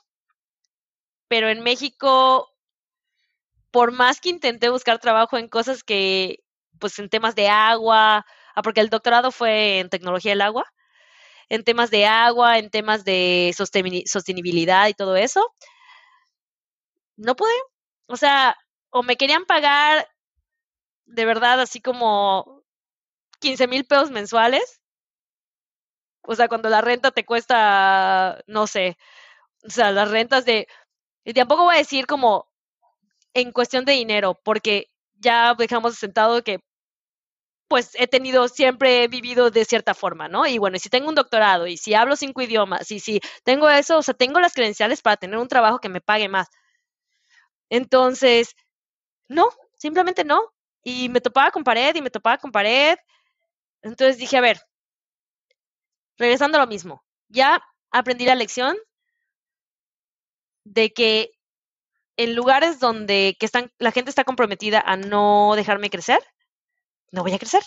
Entonces, si esto me frustra tanto y otra vez como las diferencias sociales y viendo aquí yo diciendo, ah, deberían hacer esto, deberían hacer lo otro y que nadie me preguntó cómo deberíamos hacerlo, era como, creo que aquí no es, creo que aquí no, al menos ahorita aquí no es. Entonces, voy a tratar de regresar a Europa, pero mientras tanto tengo que comer y tengo que pagar renta y tengo que pagar cosas, ¿no? Entonces eh, dije, ¿qué, ¿qué habilidades tengo? Creo que ahí es muy importante, como siempre, porque nunca estamos con una mano adelante y otra atrás. Tenemos un montón de valor adentro de nosotros que no nos damos cuenta. Todos tenemos abundancia. Por ejemplo, yo tengo abundancia para escuchar a la gente, para platicar. ¿Sabes? Si hay gente que quiere eso, pero no lo vemos. si no tengo algo que haga dinero efectivo, que venda algo, no, no, no voy a poder, no voy a poder hacer algo, ¿no? Pero por ejemplo, yo tengo, tengo idiomas, puedo dar, clases, de, puedo dar clases de idiomas, o sé pintar, puedo hacer retratos, o puedo, puedo hacer un podcast porque me gusta platicar mucho y, puedo estructurar una plática. ¿No sabes? Yo supongo que ahí tú, igual te pusiste a ver cuáles son mis talentos, qué es lo que puedo hacer. Y entonces, mira, y la gente te dice, oye, eres súper bueno diciendo esto, me gusta cómo estructuras esta idea. Entonces, no nos, no nos enseñan a, a capitalizar todo ese talento y todo ese valor que traemos adentro y que vamos cultivando. Entonces dije, ¿qué es lo que quiero? Primero que nada, mi, objetivo. Quiero estar en un lugar donde yo pueda crecer y pueda ser feliz. Y por lo que veo aquí no está siendo en el, momento, ¿no? Aquí en México. Entonces, creo que no. Estoy intentando, pero no está funcionando. Entonces, ¿qué voy a hacer? Voy a intentar moverme y poner mi objetivo en tratar de regresar a Europa, que fue lugares donde fui feliz. Entonces, quiero hacer esto, pero tengo que pagar cuentas. Entonces, ¿qué puedo hacer? Capitalizar mis valores. Entonces, me puse a dar clases de inglés a niños con un doctorado encima y todo eso, sin coche y en Mérida sin coche. Es pesada la cosa porque hace muchísimo calor, el sistema de transporte es súper, súper malo. Entonces me compré una bicicleta y me iba en bicicleta a dar clases de inglés a niños y todo eso. Y con eso pagaba las cosas que necesitaba. No necesito mucho, gracias a Dios, no necesito mucho. Y con eso me pude enfocar en eso hasta que alguien me contactó y me dijo, yo lo veo, yo sí le apuesto, vente a trabajar con nosotros. Y me regresé a Praga. A Praga. Y aparte a Praga, que es donde me encanta. Así, siempre ha sido mi, ciudad favorita en todo el mundo. Oye, a ver, platícame de algo. Em, entiendo lo que es este, esta iniciativa o, o, esta ONG que es Water Youth Network. A ver, platícame de esa experiencia porque la verdad es que yo creo que para muchos que te estamos escuchando, eh, suena muy rimbombante, muy innovadora, pero me gustaría que nos los explicaras de qué se trata. Como eh, muy abstracta también. Sí. sí, mira, Water Youth Network. Em, ¿Cómo? Network es como una red. Sí. Entonces, Water, agua, Youth, juventud. Entonces, como la red de la red de juventud del agua. Entonces, ¿qué pasa? Hay una, así como el sector electricidad, hay un sector agua a nivel mundial, que son trabajos desde eh, depuración de agua, em, no sé, para, para, vender agua o para tratamiento de aguas residuales o, o, estudios del agua subterránea, pues porque todos necesitamos agua, ¿no? Entonces, hay como un, un sector agua muy grande, una, pues, en privado y público muy grande. El tema es que para todo lo que tiene que ver con gobernanza internacional de agua, todo, o sea, de verdad, todos estos proyectos y todas estas conferencias que se hacen a nivel internacional, donde van todos los jefes de, Estado y todo eso, al final, el panel de discusión de alto nivel siempre eran hombres blancos de arriba de 65 años. Entonces, ¿cómo puedes tú asegurar que el futuro de un recurso tan esencial como el agua esté asegurado si no estás incluyendo a la juventud, a las nuevas generaciones, a las minorías, o sea, a las mujeres, o sea, hombres blancos arriba de 65 años, ¿no? Entonces, cuando yo llego a a empezar la, maestría a Holanda, me topo con estos chicos que acababan de regresar de el, em, del sexto Foro Mundial del Agua, es un evento que se hace cada tres años, em, en Marsella. Y entonces ahí fueron varios jóvenes interesados en ser activistas para inclusión de, de estas minorías y de la juventud, de las ideas de la juventud, que dijeron, mira, empezaron esta conversación que era como, tenemos mucho que dar, somos gente que, que tiene un nivel de educación alto, que, tiene un nivel de, de exigencia alto y que puede entregar mucho y mejorar mucho esto. Pero tenemos como el, como el estigma de que como somos jóvenes no sabemos, ¿no? Entonces nos juntamos en este foro y hablamos, nos quejamos, sí, se hace, ah, estaba la juventud ahí quejándose y no sé qué, pero luego que tú te vas a tu casa, yo me voy a mi casa y todo el mundo se va a su casa y se olvida. Y dentro de tres años que sea el foro, otros jóvenes van a estar ahí, va a agarrar momento y otra vez se van a ir a su casa. Entonces dijeron, no, hay que unirnos, hay que crear algo que genere continuidad. Entonces, estaba en ese momento cuando estaban empezando estas conversaciones y yo me uní a estas conversaciones. ¿Y por qué?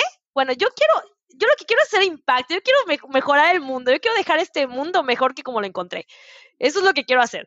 Entonces, en ese momento y sobre todo llegando, habiendo, dejando, habiendo dejado mi trabajo en México, vendido todo lo que tenía y todo, dije, bueno, go big or go home. Entonces, dije, a ver, yo tengo esto, a ver, yo tengo experiencia en sector privado, yo tengo experiencia en, eh, organizando eventos grandes, em, workshops y todo eso, yo les puedo apoyar. Entonces me metí con ellos y se cofundó la, el Water Youth Network. Primero se puso en Francia porque una chica que estaba allá fue la que lo, registró y luego se cambió a Holanda. Em, y los como los headquarters no oficiales eran este Instituto de, Educación del Agua de la UNESCO. Entonces, lo que empezamos es como a crear una estructura. Entonces, construimos la organización desde cero, ¿no? Entonces, ¿qué? A ver, ¿qué tenemos? Dijimos, bueno, vamos a hacer como eh, líneas temáticas, porque pues estábamos ahí tratando, reclutando gente que se uniera y que empezara a trabajar de ello, pero había gente que estaba, uno del, del sector agua es como la parte de reducción de riesgos de, catástrofes. Otra parte es como la tecnología del agua en tratamiento y sanitación. Sanitización. Sí. Ajá. Em, ¿Cuáles eran los otros? Bueno, no me acuerdo, pero eran cuatro. cuatro como líneas de trabajo muy pues. Entonces, como que ellos, gente tenía como sus proyectos. Entonces, como empezar como a, a impulsar esos proyectos. Y luego nos dimos cuenta que necesitábamos las partes de pues de los grupos de soporte, ¿no? Y todo esto es voluntario. Todo el mundo lo que se unía era voluntario. Entonces, la parte de soporte, ¿qué soporte qué es? Uno, pues recursos humanos. Dos, generar lineamientos de comunicación interna y externa. Entonces se creó el logo, se crearon, se creamos eh, como la página web, eh, eh, no sé, como la, la, firma, los emails, entonces empezamos allá a conectar.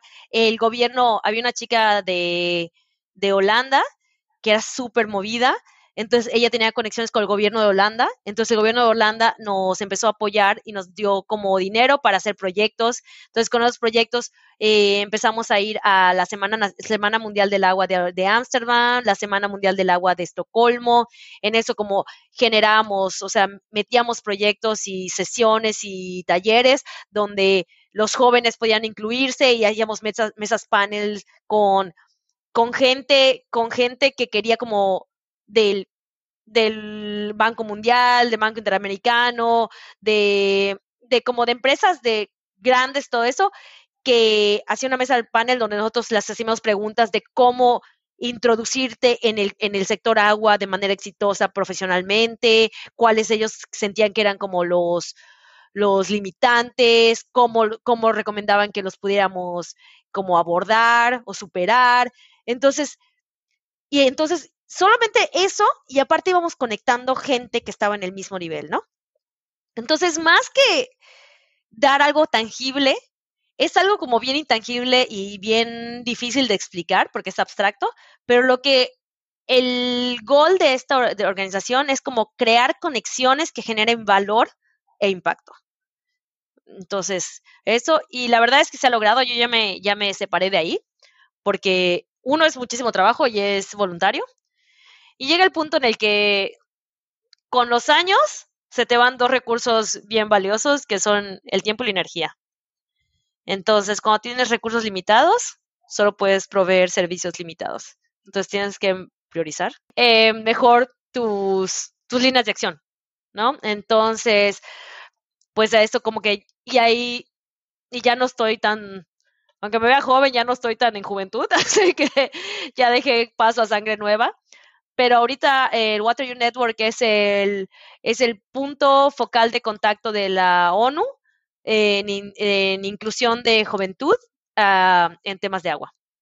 Y después de eso brincaste también para otra, otra iniciativa, que es lo que entiendo, ¿no? Sí, porque, bueno, la verdad es que estar en el Water U Network fue como, fue una escuela súper grande, O sea, es como, imagínate, yo en conferencias donde estaban jefes de Estado, fui al, al Foro Mundial del Agua en, en, Corea, en Corea del Sur, y al Foro Mundial de Agua en, en Brasil. Y en los dos yo lideré conferencias. O sea, me metieron como, como expositora. Entonces, como enfrentar muchos miedos, conocer mucha gente y todo eso, viajar un montón, conocer estos países, gente que te inspira, gente que te dice, mira, yo te puedo ayudar en esto, y entonces ir creciendo y de ahí te vas enterando de otras cosas, ¿no? Entonces, gente que quiere hacer un cambio y que todo el tiempo, mira, salió esta convocatoria nueva, no sé qué, entonces te enteras de más cosas. Y ahí me enteré de un programa que se llama Unleash, que Unleash, bueno, empieza con UN, bueno, Leash es correa, como, ¿cómo, cómo traducirías Unleash? Como... Bueno, es que... Que lo, suelta, que lo sueltas, lo liberas, ¿no? Unleash es como desatar, ¿no? Ajá, como desatar, exacto, desatar. Pero on, que sería el des en inglés, es UN, que es de las Naciones Unidas. Ok. United Nations. Y, y viene porque esta, esta organización se creó en Dinamarca cuando salieron los Objetivos de Desarrollo Sostenible de la ONU, que mm. son estos 17 objetivos que para el 2030 el gol es cumplirlos y generar pues un crecimiento sostenible del mundo y de la humanidad. Entonces dijeron, bueno, lo que ellos hacen es que seleccionan como que toman el momento de la juventud, que es porque tienen tiempo y, energía para generar un cambio de, así como de impacto. Y es como la juventud que está metida en estos temas de voluntariado y crear un cambio, está súper metida en eso, o sea, está súper apasionada de esto. Entonces, se dieron a la tarea de encontrar mil jóvenes que hayan tenido experiencia y que hayan sido apasionados de crear un cambio y que lo puedan comprobar. Y si te escogen como uno de esos mil, mil jóvenes, te traen, te pagan todo y te traen a un lugar donde te van a poner equipo con otros jóvenes, equipos de cinco, y te van a dar una metodología y en una semana tienes que definir eh, un problema muy, muy específico y crear una solución y luego tienes que hacer como el pitch, como el Shark Tank. Tienes que así como en tres minutos tienes que hacer el pitch del problema, de la solución y por qué es el impacto. Y, ahí gana. Y hay em, empresas de innovación que dan dinero para, para que se haga este proyecto. Y entonces seleccionan algunos de los proyectos y los, y los patrocinan para generar el, la solución. Es una semana. ¿Qué pasa, con los, ¿Qué pasa con los otros proyectos? Los otros proyectos se ponen en, porque es, mira, es bien difícil. Hay dos, hay, hay dos de dos sopas. De hecho, hay de más sopas, pero dos importantes. Uno es que ellos tienen un programa que se llama Unleash Plus, que si tu proyecto lo sacaste en Unleash y aunque no hayas ganado, aunque no te lo hayan desarrollado alguna empresa ni nada, tú quieres seguir trabajándolo, entonces puedes aplicar a Unleash Plus y entonces entras a un proyecto, si, te, aceptan, eh, estás en un proyecto de seis meses de como de coaching para innovación con Chemonix Internacional, que están enfocados en generar innovación y sostenibilidad. Entonces, ellos te generan, te, te explican como las áreas de como económicas, te conectan con, y con gente que puede invertir, te explican como las, todas las áreas que tienes que tener en cuenta para generar un negocio, para tener impacto, para tener todas las métricas, todo, todo eso, ¿no? Y la otra es que em, se genera un catálogo de soluciones. Entonces, todas las soluciones que se, que se, que se crean en, en Unleash, hay un catálogo que está disponible. Si quieres, si tú te quieres meter, hasta está en internet. Entonces están todos muy brevemente explicados, pero están ahí disponibles. Y si alguna persona quisiera eso, o sea, ni siquiera están patentados, alguien lo puede llevar. Entonces estás haciendo ese proyecto y lo dejas allá. Y si tú no lo puedes desarrollar, alguien más lo puede retomar y desarrollarlo. Porque el objetivo final es generar un cambio. Sí, digo, no, no importa los actores, al, final importa el objetivo común, ¿no? En el 2019 a mí me escogieron como uno de esos talentos Y este, y después de eso yo me quedé muy involucrada con Unleash. O sea, me, me hizo mucho sentido todo lo que estaban haciendo. Entonces, seguí como con el dedo en el renglón y luego sacaron un proyecto de em, para ser facilitador del proceso que nosotros vivimos de innovación. Entonces tomé el curso y todo eso y luego sacaron una convocatoria para ser em, embajador del programa y entonces, este es el segundo año consecutivo que soy embajadora y hice dos eh, hackatones, como el mismo, el mismo, la misma metodología, pero como estaba todo lo del COVID, pues no se pudieron hacerlo por dos años los laboratorios presenciales. Cuando yo fui, fui a China y antes había hecho en Singapur y en Dinamarca. Y este año, bueno, hice los dos hackatones, uno en México y uno en la región del Danubio, ahorita que regresé acá a Europa el año pasado. Y, de hecho fue este año, este año. Y ahorita hace un mes regresé de India porque ya por fin se pudo hacer otra vez presencial y fue en India y yo fui facilitadora del proceso. Y estuvo muy padre ah, también. Has vivido en ocho países, digo, lo cual ya habla mucho de, de tanto tu capacidad de adaptación y tu capacidad también para, pues no sé, yo pienso que también es, es reflejo de una mentalidad que habla mucho de tu neuroplasticidad y de tu manera de abstraerlo, lo complejo que en algún momento se puede volver una, una cultura ajena a la, a la que tú, de la que tú vienes. Y ahí es donde me gustaría llegar en, en algo un poquito a lo mejor más allá de, de lo académico, de lo profesional, y saber tú como persona qué es lo que quieres lograr este, en este 2023 yo la verdad creo que este año que estoy terminando mi participación con Unleash, creo que ahí le voy a dar em, como un cierre a todos estos años que he sido voluntaria en muchas organizaciones. Yo crecí pensando que yo quería sacrificar mi vida por generar un cambio. Y eso a lo largo de los años ha cambiado. Y ahora yo no quiero sacrificar mi vida, lo que quiero es disfrutar mi vida y generar un cambio. Siento que venimos a este mundo por un momentito y nosotros decidimos si lo disfrutamos o no. Y yo sé que hay mucha gente, creo que, bueno, ahí, aquí podemos empezar a platicar ya así, vamos, vamos por el vinito y todo, porque aquí me puedo expandir, pero yo creo que aquí es donde está, es la importancia de la, de la diversidad porque necesitamos a esa gente apasionada que quiera generar un cambio y que se desvive y que no duerme y que arriesga su vida por generar un cambio, porque si no, el cambio no, no se va a dar. Y creo que en algún momento de mi vida yo también fui de esas personas, pero creo que ya no estoy ahí. Yo ahorita estoy en un punto en el que siento que para poder generar un cambio, tengo que reflejarlo en mí misma. Si quiero generar una cultura de respeto y de vulnerabilidad y de, y de apoyo y de comunidad, lo tengo que vivir yo y reflejarlo en mi día a día. Entonces, en todas las esferas donde nos, nos, nos relacionamos. Y por eso en el trabajo, y ahorita estoy trabajando para una empresa de, de tecnología de Estados Unidos, de Silicon Valley, que tiene oficinas acá en Praga, pero una de las cosas que me gustan y que, que me gustan mucho como de la como de la cultura de los startups ahorita es que son muy libres y que aprecian como las características únicas de cada persona, porque como están, quieren ser diferentes, empiezan a buscar qué es lo que tú traes de diferente, ¿no? Claro, mientras más grande una corporación, más difícil es como ponerle atención a las individualidades y a las particularidades de una persona siento que respetándome a mí y no poniéndome esas caras que uno, esas máscaras que uno se pone, cuando trabajo yo soy esta persona y cuando estoy con mi familia yo soy esta otra persona yo siempre voy a ser la misma persona. Yo soy, yo soy Verónica yo tengo mis límites y tengo mis respetos y yo no te voy a tolerar esto en la casa, no te voy a tolerar esto en el trabajo.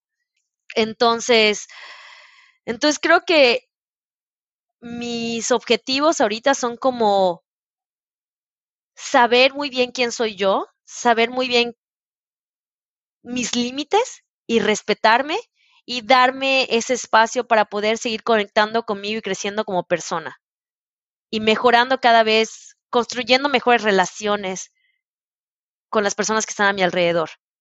Y eso va a ir inspirando a las personas que se fijen a ser mejores.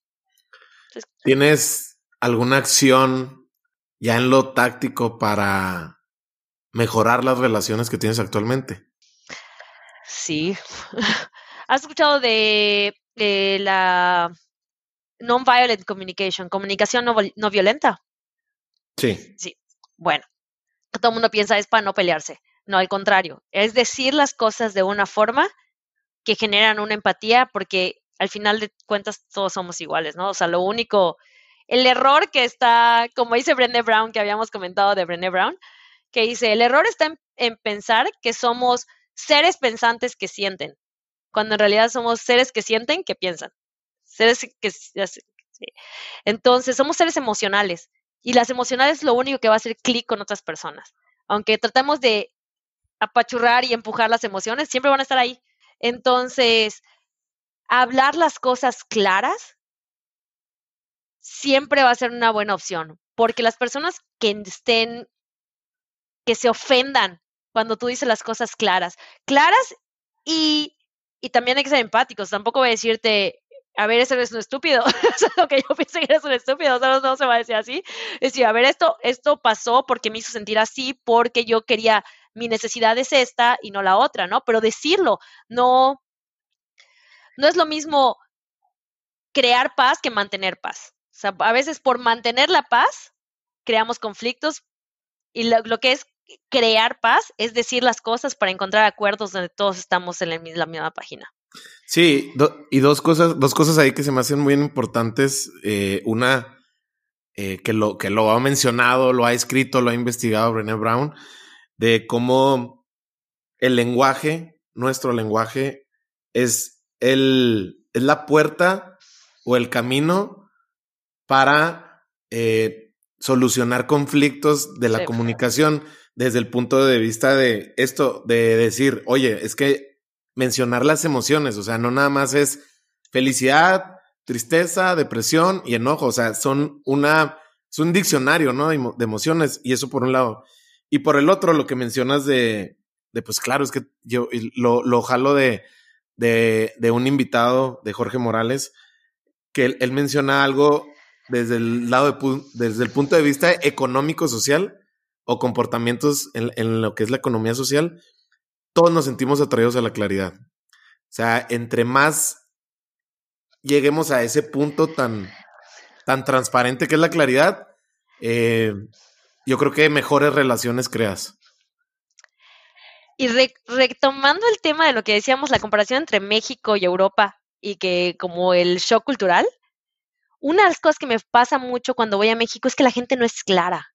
O sea, la gente no dice no. Por ejemplo, me hablaron de un trabajo cuando estaba ahí buscando trabajo para hacer en una, en, en una empresa que iba en línea con lo del ambiental y todo eso, que dije, wow, me van a crear así una dirección. Me dijeron, tienes todo el perfil de lo que estamos buscando, te voy a hablar. Mira, ahorita viene Navidad, entonces no, pero en enero yo te marco. Llegó enero, no marcaron, marqué.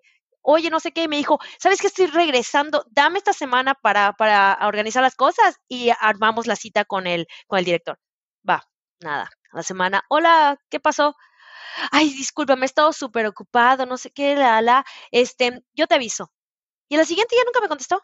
O sea, tan fácil que es decir, ¿sabes qué? Cambiaron las prioridades, no vamos a poder hacer esto, este proyecto y no se va a abrir este puesto. Discúlpame, pero ya está, no te quiero hacer perder más tu tiempo. Pero no te dicen las cosas. Entonces te llevan con largas. Y en cambio acá la gente es como bien, ¿esto no va a ser? No va, punto, no, ya está. Entonces al principio lo sientes como muy fuerte, muy así en tu cara, pero al final de cuentas es para ser claro. Y eh, pensándolo, ya me voy a ir un poquito por la tangente, sabes que yo, o sea, me puse a verlo porque eso también pasa, me lo estaban comentando que pasa en India, que las personas de Europa que van a trabajar a cosas de India les cuesta mucho trabajo porque la gente no dice que no, no es clara, no así. Y dije, es que esto esto son remanencias de colonialismo. Claro. Totalmente. Nos enseñaron a complacer a los demás y por eso lo mismo que pasa con las mujeres, que las mujeres siempre están complaciendo y no saben qué es lo que quieren, porque nunca se les ha enseñado a identificar, porque siempre están complaciendo y las culturas que han sido colonizadas nos hemos estado complaciendo a, a, una, a un nivel más alto que hemos considerado y por eso no podemos decir no. Ya sabes, entonces está como bien interesante verlo de esa es que hay, hay, un principio que, que inclusive yo lo, lo, lo, lo he compartido en, en, en algunas pláticas sobre de inicio, uno, saber lo que quieres, pero también saber pedirlo. O sea, pedir, yo creo que saber pedir lo que quieres te abre muchas puertas, porque creo que hasta hay algo, de cierta manera, hasta místico, por así decirlo, que cuando tú sabes que quieres ir a Praga, que quieres hacer un doctorado, las cosas van a suceder porque tu atención, o sea, tu energía y tu atención se la vas a dedicar a eso. Y claro que estás viendo cosas que yo no voy a ver porque a mí no me interesa hacer un doctorado de momento en Praga. Entonces, ¿cómo es importante eh, saber pedir lo que quieres? Donde pones tu intención, pones tu atención. Atención, exacto. Que de pronto así como que, algo que algo que no está en tu radar, por ejemplo, Costa Costa en Mérida.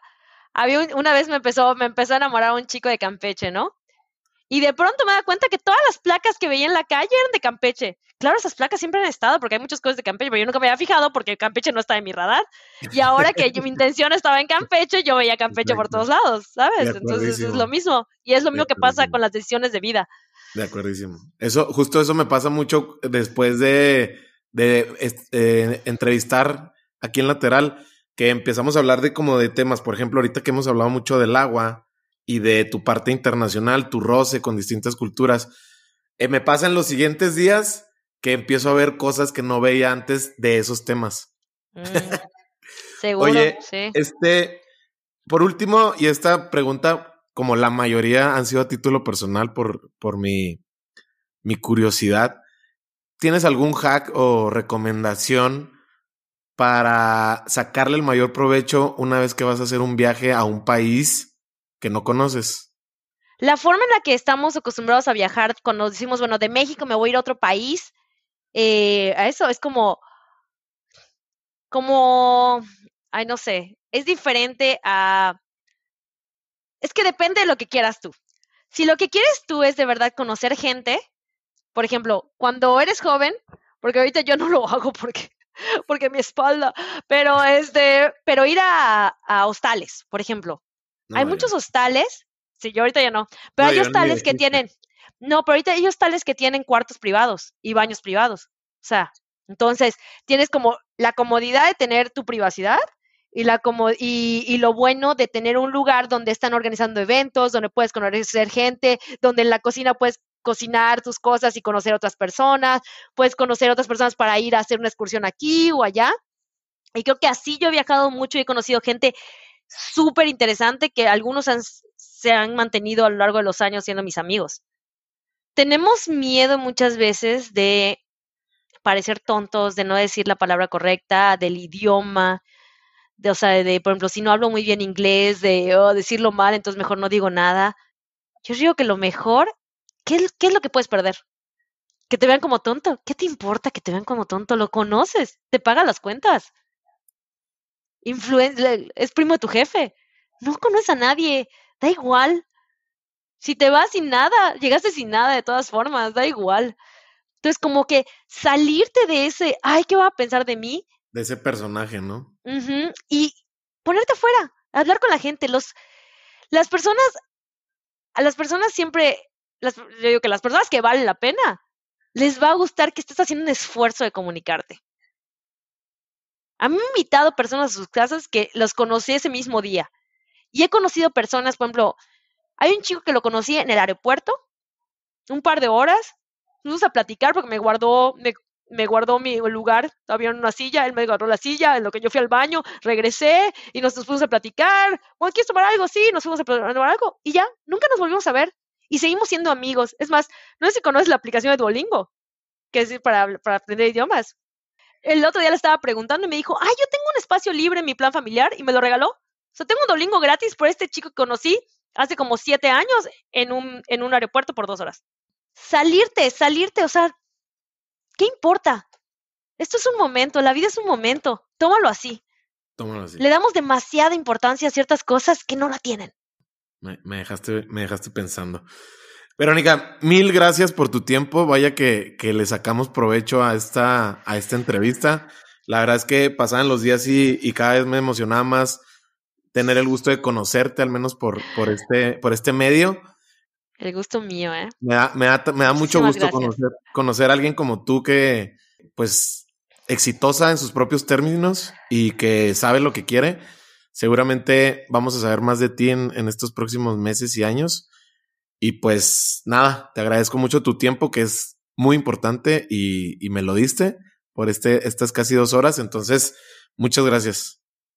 No, gracias a ti. Siento también que hablé mucho de muchas cosas y mucho sí al azar, pero como nada muy concreto. Pero si alguien de la audiencia estuviera interesado en, en al preguntarme algo directamente, por favor, comparte mis, mis, mis contactos. O sea, no tengo ningún problema.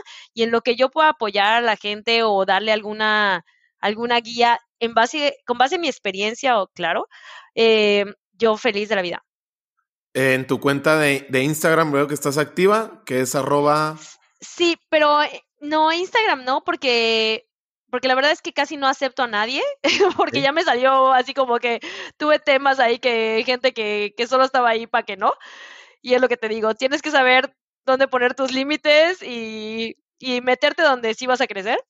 Eh, pero bueno, tengo mi correo electrónico, eh, es Vero. Sí. B chica E R O D I de Díaz S O de Sosa, Soberodizo 86 arroba gmail.com. Uh -huh. Y bueno, tú tienes mi, tú tienes mi WhatsApp también, así que si alguien te contacta directamente, también puedes dar mi, mi número ahí. No Va. hay problema. Perfecto. Verónica, sí. mil gracias, es un gusto no, un y seguramente que, que volveremos a conectar en algún momento a pesar de la distancia.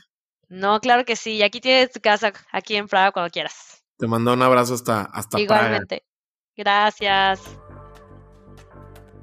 Y eso fue todo por hoy. Pues bueno, no cabe duda que Verónica nació con prisa, pero estoy seguro que nació con prisa de crear un impacto muy positivo en su comunidad. Y si tú quieres seguir apoyando a Lateral Podcast, lo que más nos sirve de verdad es que compartas esta charla vía WhatsApp con alguien que pueda conectar con este episodio. También nos puedes seguir en Spotify para que no te pierdas ningún episodio. Por último, me encuentras en Instagram como Mario Salinas. No olvides etiquetarnos en tus historias a Verónica y a mí. Nos vemos en el próximo episodio.